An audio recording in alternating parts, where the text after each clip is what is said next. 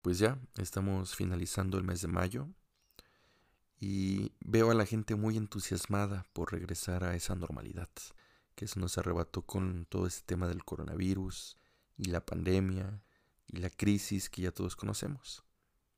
A la gente le urge salir y regresar a su vida habitual.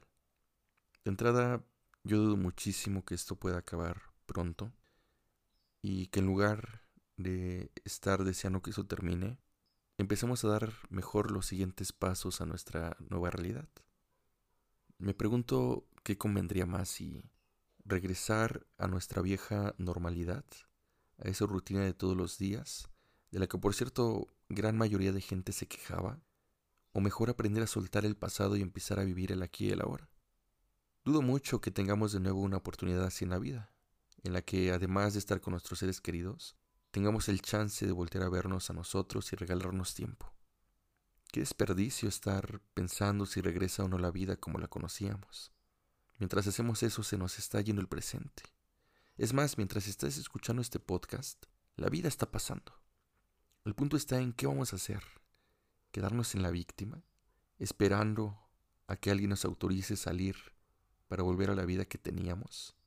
¿Esa que nos tenía viviendo en chinga? y desconectados de todo lo que importaba, esperar a que alguien nos autorice salir sin miedo a contagio para ver a las personas que de verdad nos importan, o hacernos responsables de lo que ya está sucediendo y empezar a generar cosas nuevas, nuevos métodos.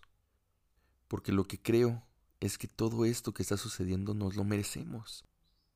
Somos una generación de seres humanos que nos hacía falta vivir algo así, porque cada vez estábamos más distantes de lo que de verdad importaba.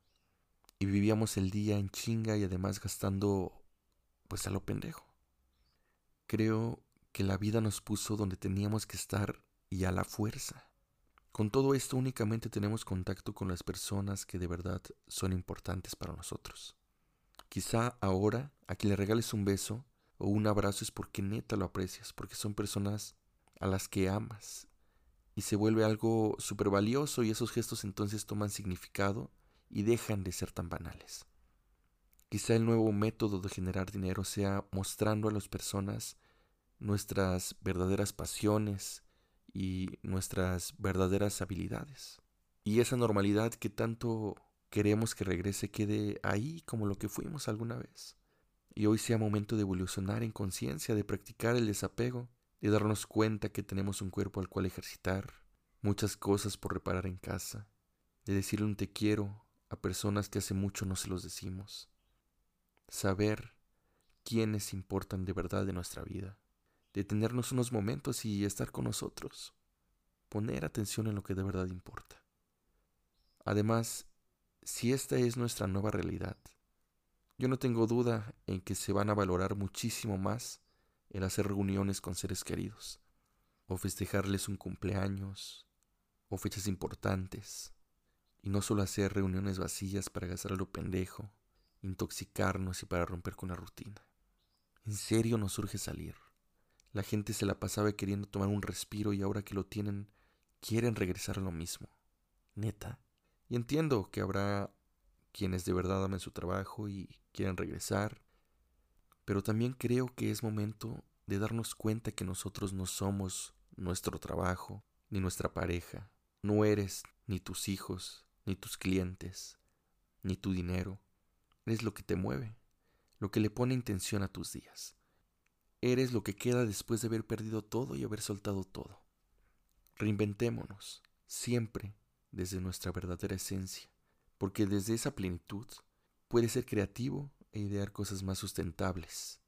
Creo que por eso el universo nos mandó todo esto.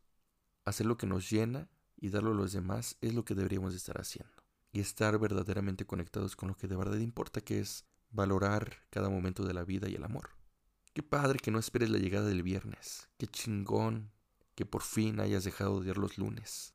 Qué pedazo de vida que no sepas ni en qué día vives. Qué bueno también que te aburres y te canses de estar en casa pero no para desear regresar a la normalidad, sino para empezar a moverte. Y deseo que te aburras muchísimo más para que entonces empieces a crear y hacer lo que de verdad te llena en el alma. Las crisis son una maravilla. ¿Qué vas a hacer? sentarte a esperar a que te digan que esto ya acabó y que puedes salir, o responsabilizarte. Lo que quieres hacer es ahorita, no cuando acabe la cuarentena, ni la crisis, o cuando los planetas estén alineados. Es hoy el cambio que puedes hacer para tu vida. Gracias por escucharme. Te invito a seguirme en mis redes sociales y nos vemos en el próximo episodio. Bye.